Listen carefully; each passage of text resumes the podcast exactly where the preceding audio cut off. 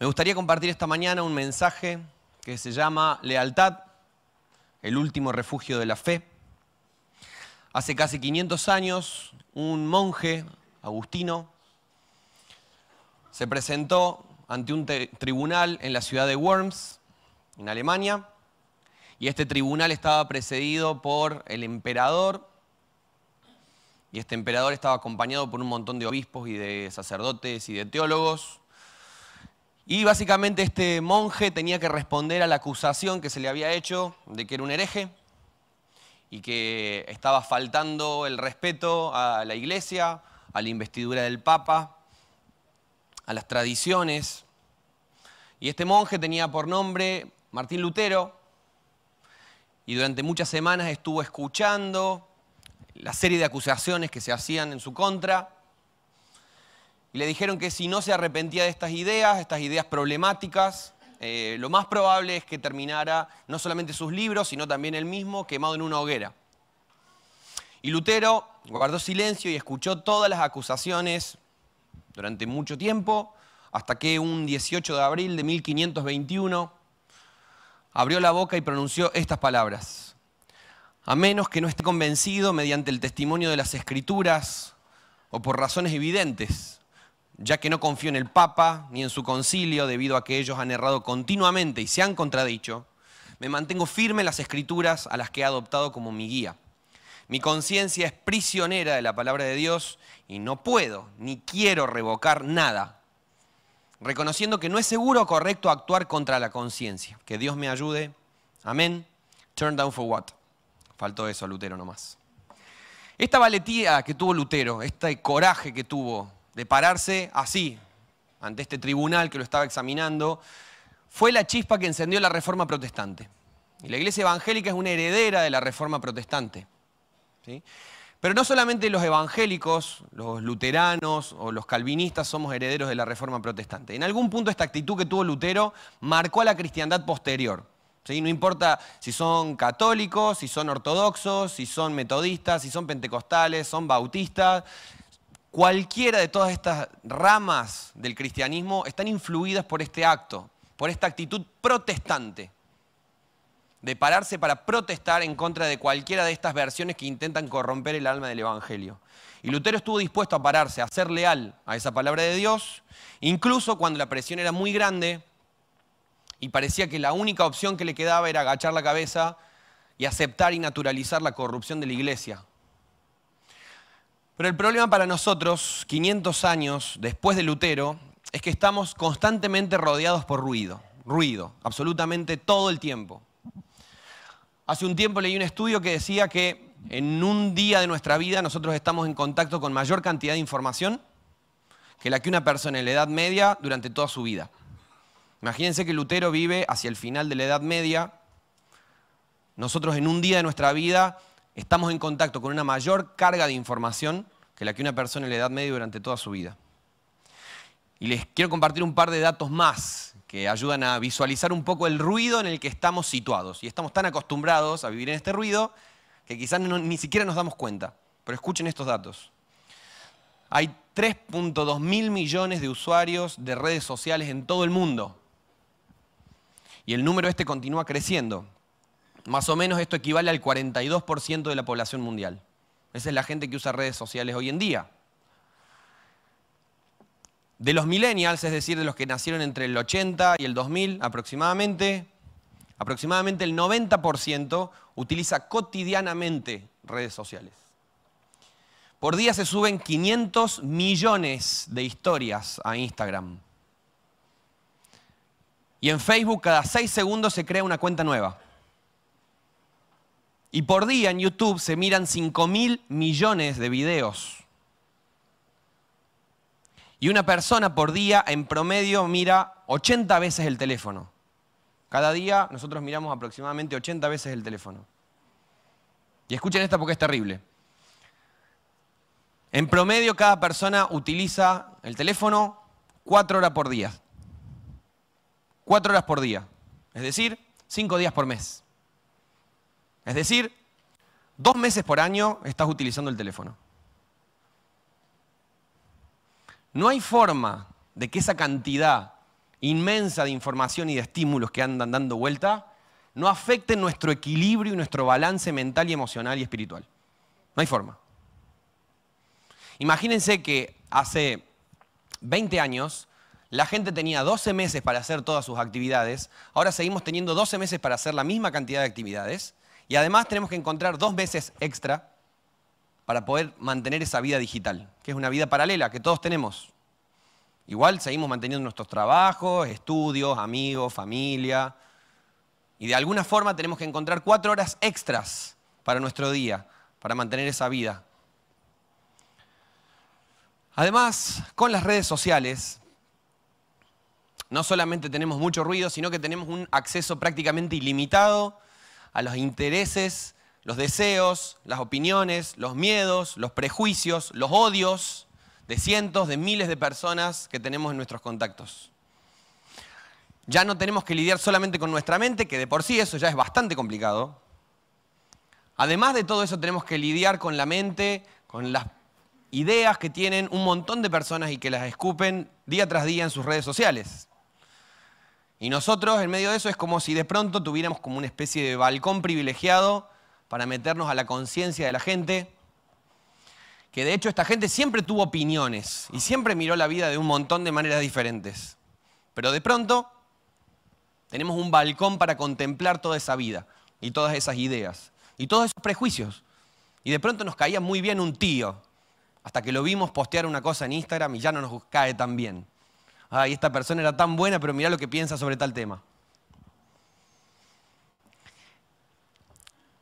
Hace un tiempo cuando fue, mm, ¿se acuerdan que, ardió la Basílica de Notre Dame, ¿sí? la Catedral de Notre Dame en París? Y había, ese fue un caso donde se vio muy claramente toda la multitud de formas de entender la situación. Había gente que decía, qué terrible, eh, es un, gran sacrilegio para la cultura occidental, para el arte cristiano. Otros decían, no, no, esto es culpa de los franceses porque le abrieron paso a los musulmanes y ahora Dios los castiga. Y había gente que decía, no, pero ¿para qué le vas a ayudar a la Basílica de Notre Dame si podría estar utilizando esta plata para mandarla a África?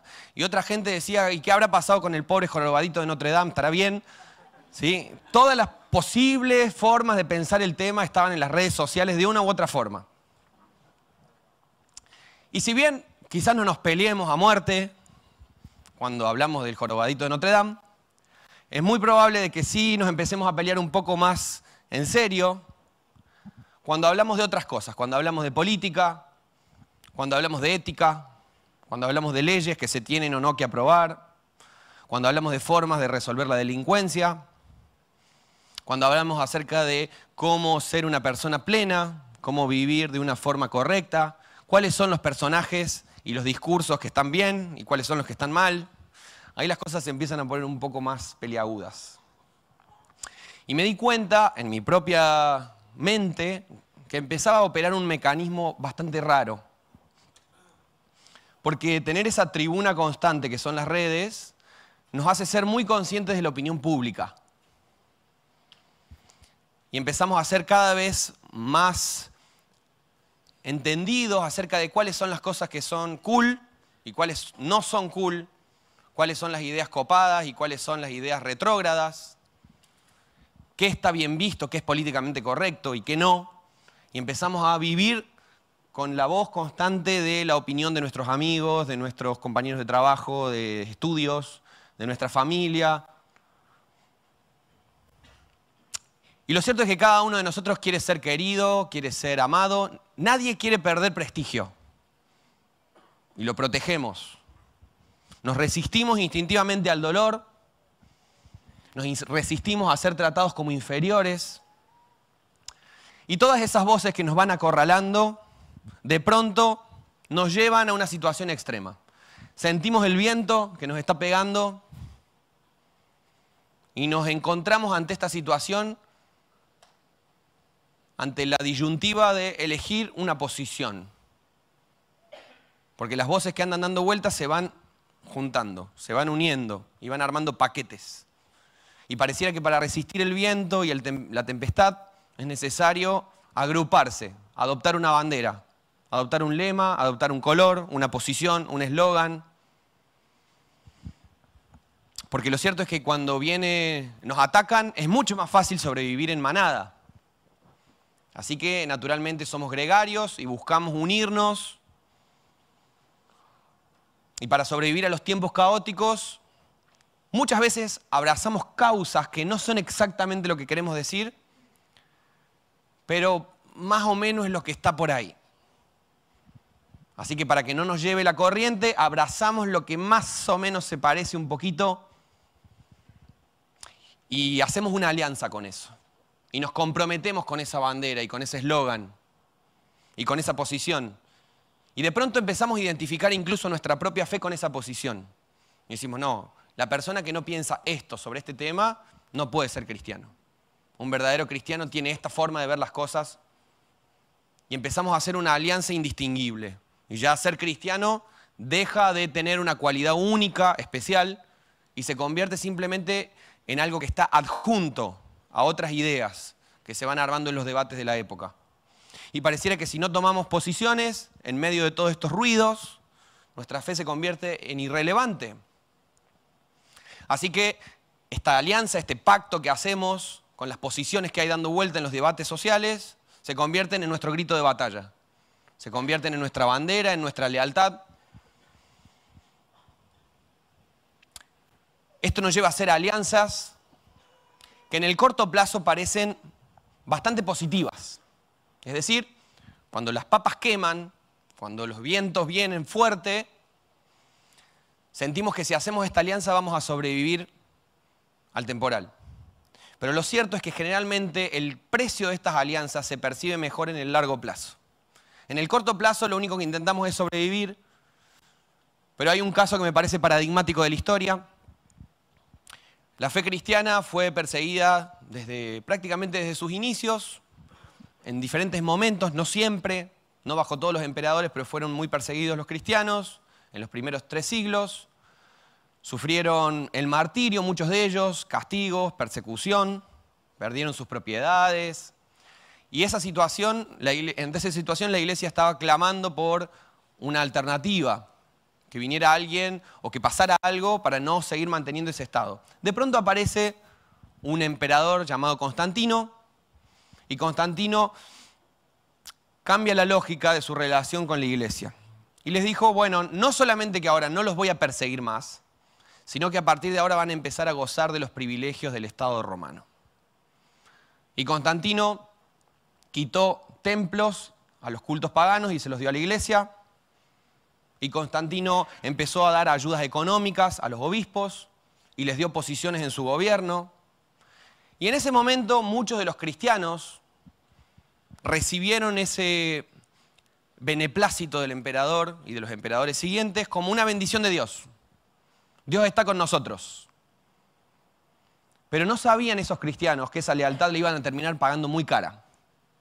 Esa alianza que hicieron los cristianos con el imperio romano costó carísima, porque vino de la mano con lo que se llama el constantinismo, la alianza entre iglesia y Estado, en la cual la iglesia termina siendo utilizada por los poderes temporales para cumplir su propia misión. Eso que parecía un beneficio en ese momento terminó siendo también la primera Sevilla que eventualmente llevó a las cruzadas y la conquista de América y las guerras santas. Cuando hacemos estas alianzas para intentar sobrevivir al temporal, queremos sobrevivir.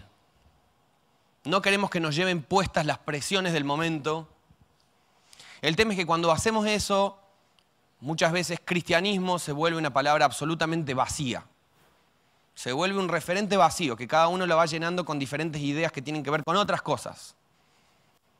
Cristianismo deja de ser el eje central desde el que pensamos la vida y se convierte en un adjetivo que acompaña otras causas. Y alguien dijo una vez que cristiano es uno de los mejores sustantivos, pero uno de los peores adjetivos. Cuando cristiano simplemente es un adjetivo que acompaña a otras cosas, pierde su cualidad particular. Tengo la impresión de que como, como iglesia, como cuerpo de Cristo, ante este vendaval que estamos viviendo en el siglo XXI, nos posicionamos muchas veces de tres formas y creo que cada una de estas formas es bastante problemática. La primera es la retirada. Retirada es eso que hacemos cuando vivimos como si afuera no pasara nada. Nosotros le damos la espalda a la realidad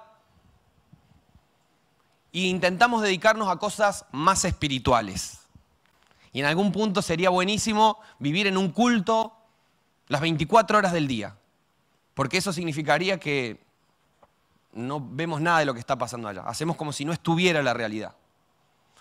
Somos un poco como esos sacerdotes y místicos que se iban a vivir al desierto y en el desierto se quedaban para intentar protegerse de la contaminación de vivir en sociedad.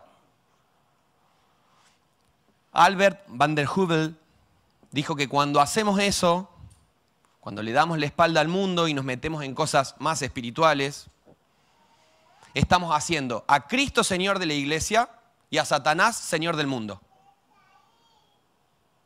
Es como si intentáramos retener a Dios en los templos, cosa que es imposible, de hecho. Y es como si abandonáramos el mundo a Satanás, como si Cristo no fuera también Señor de las realidades temporales. En los tiempos de Jesús había un grupito que de hecho hacía esto. Quizás los conozcan por los rollos del Mar Muerto. Escucharon hablar de las cuevas de Qumran. Los grupos que vivían en esas cuevas, los que hicieron estos rollos, se llamaban esenios. Y los esenios eran gente muy, muy piadosa. Y que para evitar la contaminación de vivir en una sociedad tan corrompida, se iban a vivir al desierto, se alejaban de todo, todos los días se bañaban varias veces porque querían purificarse. Era gente muy piadosa. Y sin embargo, Jesús no fue esenio. Podía hacerlo, pero no lo fue. La segunda de estas actitudes que veo en la iglesia muchas veces es la trinchera. Atrincherarnos es eso que hacemos cuando desde nuestro lugar de seguridad criticamos todo lo que está pasando ahí afuera. Criticamos y vemos todo lo que está sucediendo afuera como nuestro enemigo. Todo lo que está pasando ahora es nuestro enemigo. Nos encantaría que el mundo fuera como hace 20 o 30 o 50 o 100 años, cuando las cosas eran más fáciles, digamos. Entonces, para mantener nuestra trinchera, muchas veces lo que hacemos es hacer alianzas con movimientos más tradicionales, más conservadores. Porque de esa forma Queremos volver al tiempo como era hace unos años, hace unas décadas. Y lo que pasa es que desde la seguridad de la trinchera miramos lo que está pasando en el mundo y obviamente que vamos a ver a la gente malherida porque estamos en una batalla. Y en cualquier batalla la gente que está en la trinchera está un poquito más entera que la gente que está allá afuera luchando. Y desde la seguridad de la trinchera es muy fácil ver los errores y las miserias de los demás. Pero debo decir que nadie que está luchando ahí afuera se siente muy cómodo de estas críticas que vienen de la trinchera. Y generalmente nos dicen, si estamos tan rotos, ¿por qué no venís a ayudarnos? ¿Por qué no salís de la seguridad y venís a ayudarnos un poco? La tercera forma que creo, en la que creo que la iglesia se está acomodando a estos tiempos o dialogando con estos tiempos es la rendición. ¿Qué es la rendición? Es cuando simplemente decimos, ya está, levantemos los brazos, no podemos seguir sosteniendo ciertas cosas, no podemos seguir creyendo ciertas cosas, pronunciando ciertas verdades. El cristianismo tiene cosas muy buenas, pero ya no podemos seguir sosteniendo, no sé, que Cristo resucitó, la verdad, en la época de la tecnología, y ya está, no podemos seguir diciendo ciertas cosas. Se impone la dictadura de lo nuevo. Todo lo que es nuevo es bueno, todo lo que es viejo es malo. Y entonces cuando hacemos alianzas con estas actitudes más progresistas, fácilmente empezamos a ver a todo lo conservador como el enemigo. Y empieza a generarse la idea de que si todo el mundo fuera más progresista, toda la sociedad llegaría a un nuevo estado casi parecido al reino de Dios, pareciera. La retirada, la trinchera y la rendición creo que son las tres actitudes más comunes de la iglesia en este tiempo. Y cualquiera de estas posiciones es más leal a su propio lugar en el mundo que a Cristo. Cuando intento escuchar todas estas voces que andan dando vueltas, sinceramente me abrumo bastante y me agarra muchísima ansiedad. Porque uno quisiera poder estar al tanto y poder posicionarse ante cada debate y ante cada complejidad ética con entereza cristiana. Y cuando intento hacerlo eso todo el tiempo, es muy fácil que me abrume y que siento que no puedo, es demasiado para mí. Lo que me ayuda es hacer, seguir este consejo de Hebreos. Poner los ojos en Cristo, el autor y consumador de la fe. Así que quiero que intentemos ver un poquito cómo Jesús dialogaba con su época. Porque eso es lo que todos tenemos que hacer. Todos los cristianos, antes y después de nosotros, han tenido que dialogar con su época.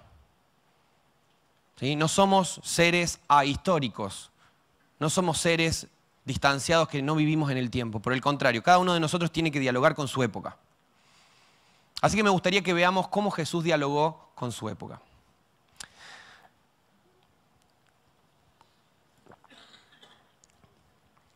Cuando miramos a Jesús y cómo Jesús interactuaba con la gente, nos damos cuenta de que no se lo podía domesticar muy fácil a Jesús. Jesús era una especie de potro salvaje que se resistía a ser domesticado. Porque en la época de Jesús, al igual que en la nuestra, había un montón de posiciones fijas en la sociedad. Había discursos claramente distinguidos unos de otros. Y Jesús era muy capaz y tenía una capacidad bastante particular de mostrar un amor inmenso por las personas y al mismo tiempo distanciarse de sus posiciones. Era una cosa muy particular. Generalmente nosotros expresamos nuestro amor y abrazamos posiciones. Jesús podía expresar muchísimo amor y al mismo tiempo distanciarse de las posiciones. Jesús en primer lugar no se parecía a uno de los grupos más conocidos y que aparecen más en los evangelios, que son los fariseos. Estos fariseos que llenaban las sinagogas era gente muy recta, que buscaba el seguimiento de la ley y el cumplimiento de las escrituras, pero eran muy duros no tenían ningún tipo de misericordia. Y Jesús una y otra vez denunció la hipocresía de los fariseos. Denunció su doble moral. Decían una cosa pero hacían otra. Y sin embargo, aunque Jesús toma esta actitud crítica con los fariseos, no tenía ningún problema en juntarse a comer con ellos. Y de hecho uno de los fariseos, un jefe de los fariseos llamado Nicodemo, en un momento hablando con Jesús, tomó conciencia de que tenía que nacer de vuelta. Jesús tampoco se parecía a otro grupo, los celotes.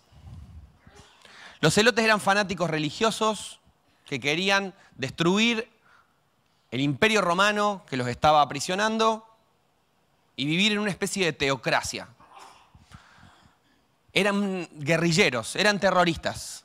Así que cuando podían mataban soldados, porque querían que Israel fuera libre políticamente y querían que un Mesías surgiera que los llevaba a la guerra. Es lo que querían hacer quizás con Jesús, algunos. Levantar a Jesús, llevarlo a la guerra y vencer a los romanos. Jesús no solamente que estuvo opuesto a cualquier tipo de revolución armada, sino que además dijo que la forma de tratar con los enemigos no es matarlos, sino que es ponerle otra mejilla, es morir por ellos, y al mismo tiempo, ese Jesús que se distancia de la posición de los celotes, llama a uno de ellos, llamado Simón, a que sea uno de sus doces. Simón el celote, el terrorista.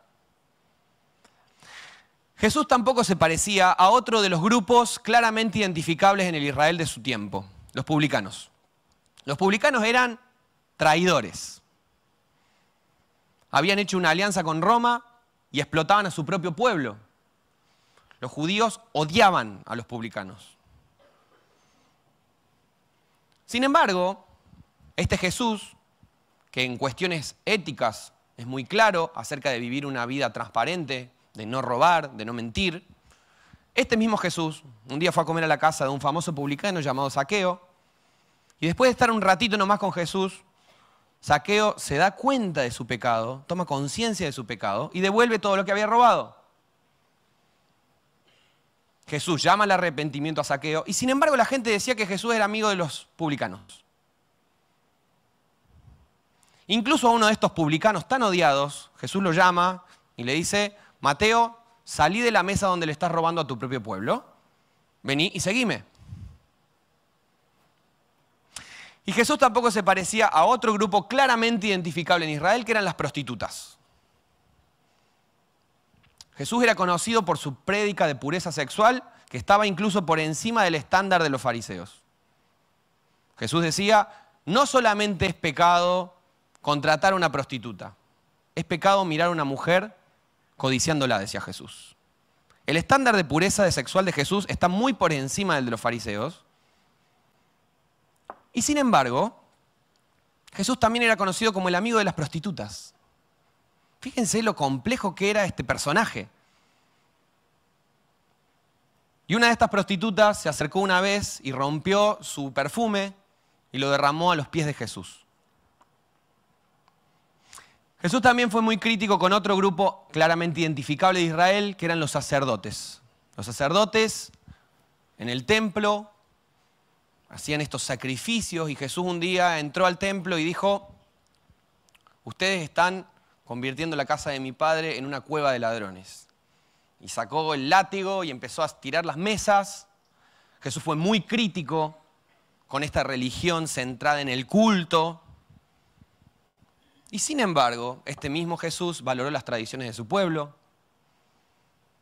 Y José y María lo llevaron a Jesús cuando era muy chiquitito al templo para hacer una ofrenda. Y ahí había un sacerdote llamado Simeón, que fue uno de los primeros en reconocer a Jesús como el Mesías esperado por Israel. Y este Jesús también dejó muy en claro que era diferente de los romanos. Cuando estaba hablando con Pilato le dijo, tendrás tú tu reino, pero yo vengo a hablar de otro reino. Jesús podría haberle mendigado a Pilato que lo salvara, pero no lo hizo. Y este mismo Jesús que toma distancia de la posición de los romanos,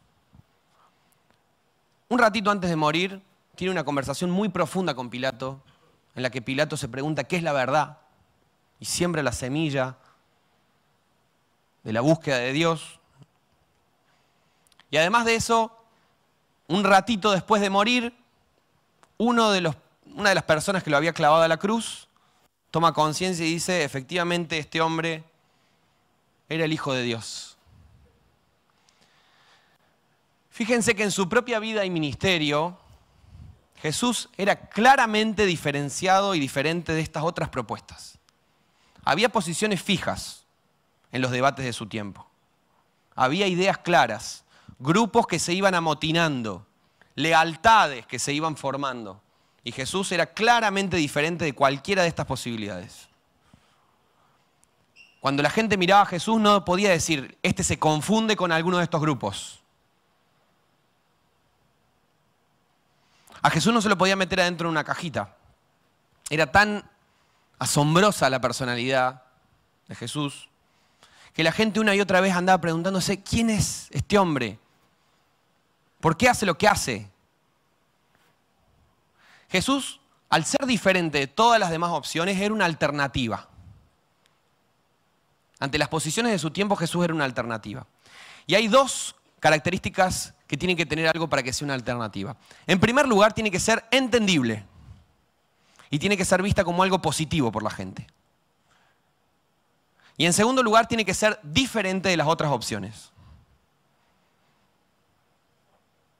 Ser identificable como algo bueno y ser diferente de las otras opciones. Jesús en ese sentido era realmente una alternativa. Pero Jesús no solamente era diferente de las otras posiciones que había dando vuelta, no solamente era un bicho raro Jesús, un sapo de otro pozo, sino que además, a lo largo de su ministerio Jesús llevaba gracia a todos lados a donde iba. A cualquier lugar donde Jesús iba, iba la gracia también.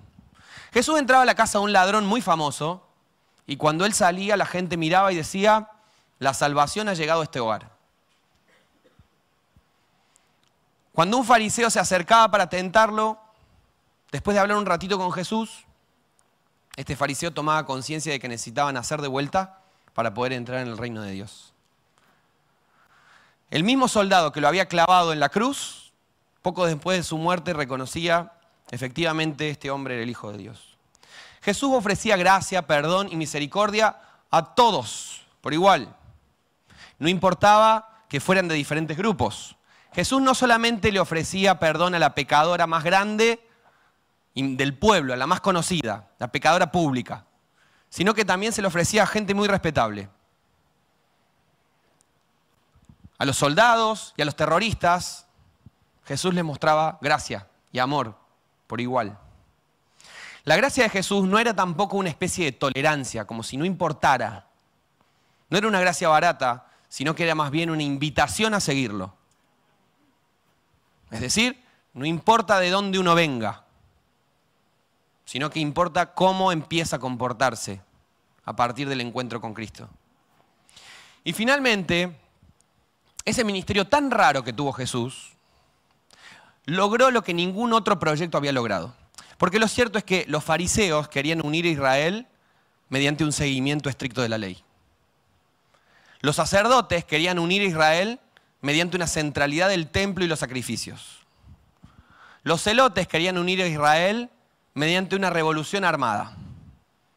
Y los romanos querían unir a Israel mediante el poder del César y los ejércitos imperiales. Pero lo cierto es que cada uno de estos grupos terminaron encerrados en sí mismos, incomunicados, con barreras imposibles de superar. Jesús en ese sentido logró lo que nadie más había logrado. Cada uno de estos grupos decían, ojalá todos los demás fueran como nosotros, porque si los demás fueran como nosotros estaríamos bien. Jesús hizo algo inesperado. Jesús no solamente reconciliaba a la gente consigo mismo y con Dios, sino que tenía la increíble capacidad de ponerlos en contactos unos con otros. Jesús, cuando iba a comer a la casa de un fariseo, llevaba a un amigo publicano porque sabía que no se llevaban muy bien. Así que no solamente el, publicano y el fariseo se encontraban con Dios. Si querían estar con Dios, también tenían que encontrarse entre ellos. Cuando iba a la casa del sacerdote, Jesús ya que estaba invitaba a una amiga prostituta. Porque si querían estar en paz con el Padre, tenían que estar en paz con los hermanos también. El fruto de esa reconciliación que Jesús logró es el nacimiento de la iglesia. Por eso cuando leemos en Gálatas 3, Pablo tiene unas palabras que son esenciales para entender el misterio de la fe cristiana. Y esas palabras son, en Cristo no hay esclavo ni libre, gente que está opuesta, gente que estaría peleada naturalmente. No hay esclavo ni libre, no hay judío ni griego, no hay rico, no hay pobre, no hay hombre, mujer, porque todos somos unos en Cristo. Estas posiciones que nos daban antes identidad, cuando llegamos a los pies de la cruz, las dejamos y a partir de ese momento somos uno en Cristo.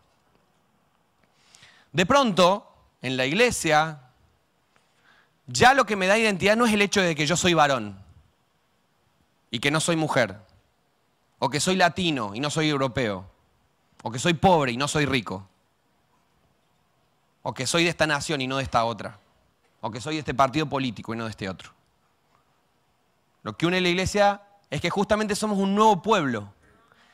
Y de esto habla Pablo cuando en Efesios 2, 14 al 18 dice así, Cristo mismo nos ha traído la paz, Él unió a estos pueblos separados en un solo pueblo cuando por medio de su cuerpo en la cruz derribó el muro de hostilidad que nos separaba. Lo logró al poner fin al sistema de leyes de mandamientos y ordenanzas, hizo la paz entre todos al crear de los dos grupos un nuevo pueblo en él. Cristo reconcilió ambos grupos con Dios en un solo cuerpo por medio de su muerte en la cruz y la hostilidad que había entre nosotros quedó destruida.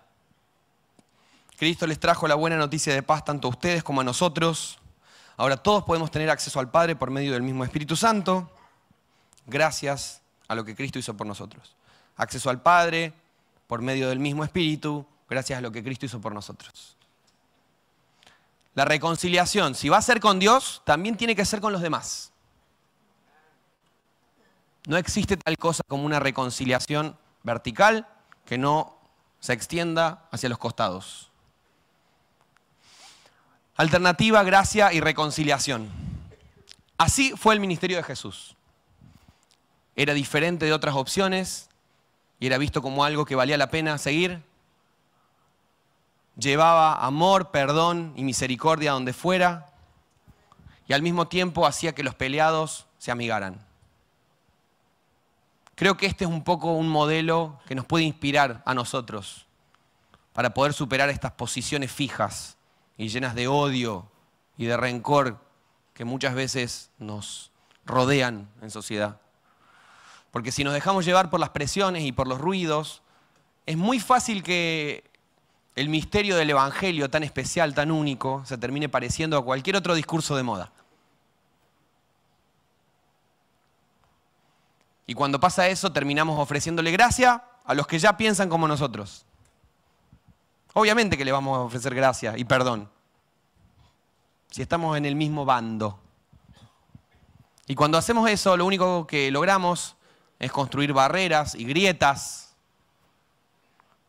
en una sociedad que ya está bastante dividida y herida. Creo que necesitamos volver a este ejemplo de Jesús y que el último refugio que tiene la fe cristiana, cuando todas las otras cosas se nos han ido cayendo, es esta lealtad absoluta a la persona de Jesús y a la palabra de Dios. Esta lealtad como la de Lutero. Más allá de que los demás me presionen, más allá de que parezca insostenible, Si no sometemos cualquier otra lealtad, cualquier otra pertenencia al señorío de Cristo, creo que no hay muchísima más esperanza para nuestra fe, para la iglesia como pueblo de Dios. No se puede permanecer al interior de posiciones cerradas, fijas, y al mismo tiempo salir a caminar con Jesús. Porque Jesús fue un maestro itinerante. Y los que quieran ser seguidores de Jesús tienen que ser itinerantes. Uno no se puede quedar encerrado y al mismo tiempo ser seguidor de un maestro itinerante.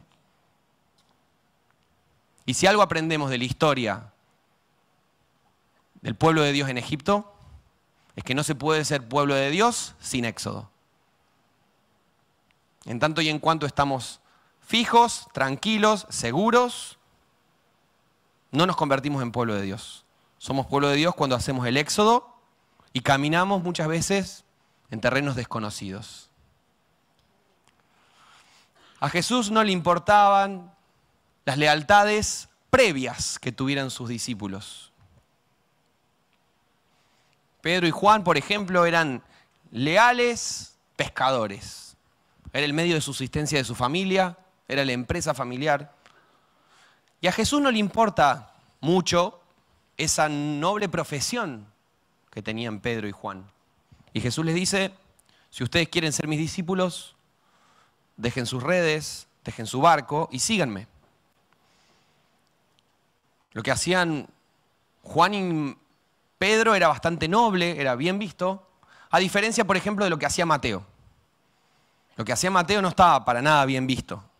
Era un publicano, era un traidor a la patria. Le robaba a los más pobres y gracias a eso hacía su dinero y crecía su posición social. A Jesús tampoco le importaba mucho el mal nombre que tenía Mateo. Y le dice, Mateo, si querés ser mi discípulo, deja tu mesa y seguime. Simón el celote era un patriota. Quería a la fuerza liberar a Israel del yugo romano. Y a Jesús tampoco le importaba ese espíritu revolucionario y muy patriótico y utópico que tenía Simón. Por eso le dice, Simón, si quieres ser mi discípulo, deja tu revolución y seguime. Y Nicodemo era un maestro muy respetado y que tenía un muy buen nombre. Era intachable. Era conocido en toda la comunidad como un servidor público. Pero a Jesús tampoco le importaba el buen nombre que tenía Nicodemo. Y le dijo, Nicodemo, si querés ser mi discípulo, deja tu prestigio y seguime. A Jesús no le deslumbraba, dice un amigo mío, el, el prontuario de las personas, es decir, toda la lista de fechorías que hicieron, pero tampoco lo deslumbraba el currículum de las personas, todas las cosas hermosas o dignas o nobles que hicieron. A Jesús no le deslumbraba ni el prontuario de las personas, ni su currículum. A Jesús no le importaba si alguien era ladrón, mentiroso, prostituta, asesino, guerrillero, pero tampoco le importaba si era destacado, si tenía un buen nombre, si era una gran persona, si todos pensaban bien. Cuando nos encontramos con Jesús, de una u otra forma, todos recibimos la misma invitación. Eso que te daba identidad antes, tenés que dejarlo a los pies de la cruz si querés ser su discípulo. Cualquier cosa. Pensás, ¿cuáles son las cosas que te dan identidad? ¿Cuáles son las cosas que vos decís, de esto me aferro? Esto me da sentido, esto me da pertenencia. Yo soy esto. Cuando nos encontramos con Jesús, todas esas cosas que somos, somos pescadores, somos fariseos, somos publicanos. De una u otra forma, hay que ponerla a los pies de la cruz. Si no la ponemos a los pies de la cruz, la nueva identidad no se termina de formar. Termina siendo una alianza un poco extraña entre esa fe que lo pide todo porque es la perla de gran precio, y estas otras lealtades que nos roban el corazón. Quiero cerrar con una última idea. Me gusta mucho el capítulo 6 del cuarto Evangelio. En ese momento Jesús está hablando con la gente y les dice, bueno, yo soy el pan de vida que vino del cielo, tienen que comerme, tienen que beber mi sangre. La gente se horroriza y se empieza a ir en manada. Al final, Jesús queda solo con sus doce discípulos y en un acto de desfachatada actitud, Jesús les dice, ustedes, doce, ¿quieren irse también? Está la puerta abierta. Y en ese momento, Pedro, que era una especie de cabecilla dentro del grupo de los discípulos, que era el bravucón, de pronto este bravucón se queda sin tantas palabras. Y dice, Señor, ¿a quién iremos? Solo tú tienes palabras de vida eterna. Creo que esa confesión es de lo más significativo que podemos rescatar en una época hedonista, líquida, relativa, fragmentada en un montón de lealtades. Señor, ¿a qué otra lealtad iremos? Señor, ¿a qué otra identidad iremos? Si solo tú tienes palabras de vida eterna? Quizás en esta época tan difícil esa confesión es lo único que nos queda. Porque cuando se caen las instituciones, los imperios, los grandes relatos, todas las cosas en las que nosotros podríamos poner nuestra confianza porque funcionan, cuando todo se cae, lo único que nos queda flotando en el agua es la cruz. Y quizás en este tiempo de modernidad líquida, como dice Bauman, la única opción que nos queda es aprender a caminar sobre el agua. Reconocer que Jesús tiene palabras de vida eterna es descreer de cualquier otra promesa mesiánica y utópica que pueden ser muy válidas y muy valiosas. Pero es no hacer alianza con ninguna otra voz que no sea la del Evangelio y una absoluta lealtad a eso. ¿Qué significa reconocer que solo Cristo tiene palabras de vida eterna? Que no nos va a salvar ninguna otra cosa, básicamente. Que no nos va a salvar la religiosidad de ser buenos cristianos, el buen nombre de ser buenos cristianos, que no nos va a salvar el dinero, que no nos va a salvar la democracia, que no nos va a salvar la Unión Europea, y que no nos van a salvar ni los militares, ni la patria socialista, ni el capitalismo voraz, ni los ideales, ni las tradiciones, ni las religiones orientales, ni el feminismo ni los derechos humanos, ni la tecnología, ni la ciencia, ni el individualismo, ni el espíritu comunitario. Por eso le decían a los primeros cristianos que eran ateos. A los primeros cristianos los miraban y le decían, ustedes son ateos, porque creen en un solo Dios y en todos los demás no creen. Eso es ser cristiano. Es creer en un solo Dios y en todos los demás descreer. Tener una lealtad absoluta a Jesús significa que no se puede tener otras lealtades que le roben el lugar, porque no se puede servir a dos señores. Todas las utopías y proyectos que mencioné recién pueden ser muy valiosos y pueden ser muy interesantes y muy necesarios. Sin embargo, cuando nuestra lealtad está puesta ahí, cuando estos, nuestro corazón no pone esas lealtades a los pies de la cruz, cuando no llegamos a ese punto extremo de decir, Señor, solo tú tienes palabras de vida eterna, es muy fácil que el río y el temporal nos termine llevando. Porque si no estamos parados en la roca, cuando suba la corriente, se nos lleva a la casa.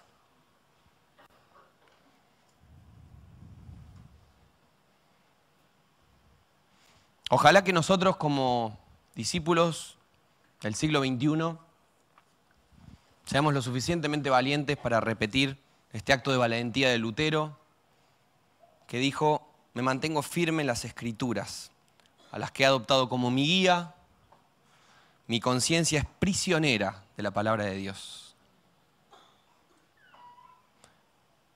Hay una actitud paradójica en el ser cristianos. Y es que cuando nos aferramos a nuestra libertad la perdemos. Pero cuando nos hacemos esclavos de Cristo, recuperamos por añadidura nuestra libertad.